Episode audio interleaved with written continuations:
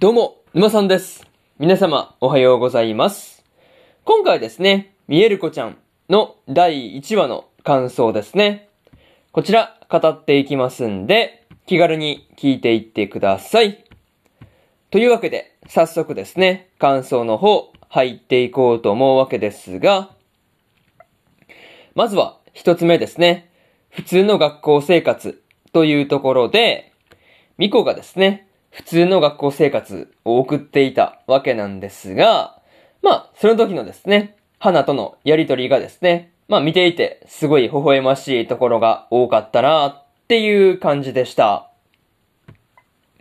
またね、こう、まあ朝からね、後ろからこう、花がミコに対して抱きついたりしていたわけなんですが、まあその抱きついてきたのが花だっていうところをね、胸の胸の弾力で判断してるんだっていうところがね、なかなか面白いところではありました。まあ、しかもね、そんな花に、こう、ミコがですね、昼食のパンをかじられたっていうところとかね、まあそういうところがね、なんて言うんだろうね、こう、特に平和な感じがして、まあすごい、こう、個人的に好きなところだったりするという話ですね。そう。まあでもなかなかあの一瞬のうちにかじったっていう花の早技に関してはなかなかすごいなっていう風に思ったりしました。まあにしてもね、ミコがこう投稿してきて花と話している時に、まあこうユリアが通り過ぎていっていたわけなんですが、まあ何かをですね、ミコに対して言いかけていたっていうところがですね、まあすごく気になるところではありましたね。まあその、まあ、あの時にユリアが一体何が言いたかったのかっていうその辺ですね。そう。まあ、そのあたりが、まあ、次回あたりで、まあこう、わか、わか、まあわかればいいなっていうふうに思うところではありますね。まず、そういうところで、一つ目の感想である、普通の学校生活というところ、終わっておきます。でですね、次、二つ目の感想に入っていくんですが、落とし物をしてというところで、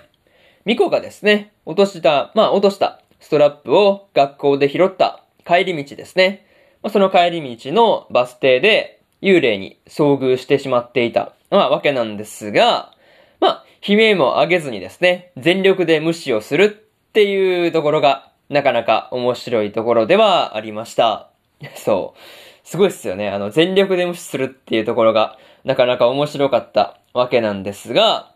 まあね、そこもね、本当は怖いんだけど、こう、それをこらえて、こう、全力で見えてないふりをしているんだっていうところなんですけど、いやー、これに関してはね、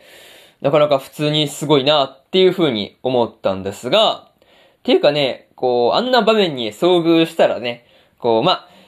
なかなかね、見えてしまった以上はね、9割方悲鳴上げたりするもんですからね。そう。逆に悲鳴上げない方が難しいっていうところだと思うんですけど、まあ、それをね、こうやってのけるあたりがすごいなっていうところでした。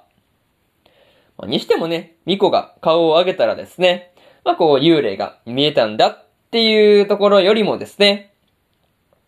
まあこう、なんていうかね、その送った写真ですね。花へのメッセージのはずなのに、こう、ミコに送った写、まあね、ミコが送った写真が逆に何回もね、こう、送り返されてくるっていうところが、まあ、一番ビビったなっていうところではありました。あとはね、その時の、よく聞こえませんもね、うわ、なんかすごい嫌な予感し、予感がするって感じでね、まあ、ちょっとこう、まあ、なんていうかね、ちょっとだけこう、びっくりするところではありました。まあね、そういうところで、二つ目の感想である、落とし物をして、というところ、終わっておきます。でですね、次、三つ目の感想に入っていくんですが、家に帰っても、というところで、ミコがですね、家に帰ってもですね、まあ、しかもこう、幽霊と2回も遭遇していたわけなんですが、なんていうかね、こう、家に帰っても幽霊と遭遇するっていうところとかね、なんていうかな、こう、安心すらできないっていうところに関してはね、嫌だなっていう風なことを思ったりしました。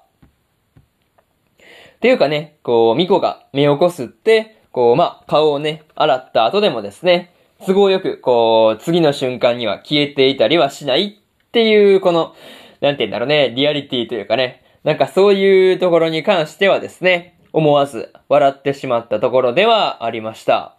そう。こればっかりはね、まあ、ちょっとね、なんかそういうところの、まあ、なんていうのね、相手側のしぶとさというかね、なんかそういうところが出てますよね。そう。まあ、しかもね、こう、寝ている時に布団に潜り込んでいた幽霊に関しては、まあ、こう、ミコのことをね、ママとか呼んでいたりしているっていうところもね、なかなか面白かったんですが、まあ、これに関してはね、ママに甘えたい年頃の幽霊だったりするのかなっていう風なことをね、思ったりしました。まあ、なんていうかね、そういうところが結構面白かったりしたんですが、まあ、この時のね、森塩が全く効果がないっていうのはもう笑えない感じだったんですが、まああの後ね、本当にこう、数珠とかをね、買ったりしたのかなっていうところが気にはなっているところではありますね。そう。まあでもなんか、多分なんか買いたくなるよね。あれに関してはね。そう。まあ、とりあえず、その辺がどうなったのかなっていうところがね、気になっているというところで、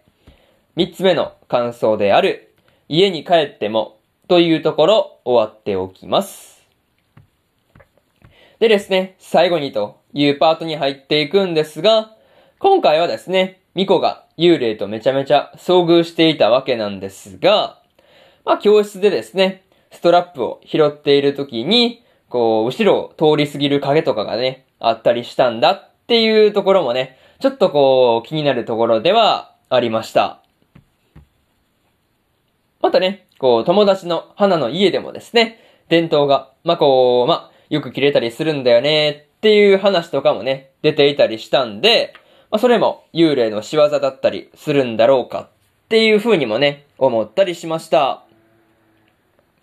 まあ、にしてもね、ラストで朝からこう幽霊がですね、大量にミコの周りにこういたわけなんですが、まあ、これに関してはね、一日のスタートとしてね、シンプルに嫌すぎるなっていう風なことは感じましたね。そう。とりあえず、こう次回の話がね、どうなっていくのか、今から楽しみですというところで、今回の見える子ちゃんの第1話の感想ですね。こちら終わっておきます。でですね、今日はもう一本更新しておりまして、タクト、タクトオーパスデスティニーですね、の1話の感想こちら更新してますんで、よかったらこちらもね、合わせて聞いてみてくださいという話と、えー、明日ですね。明日は2本更新して、更新するんですが、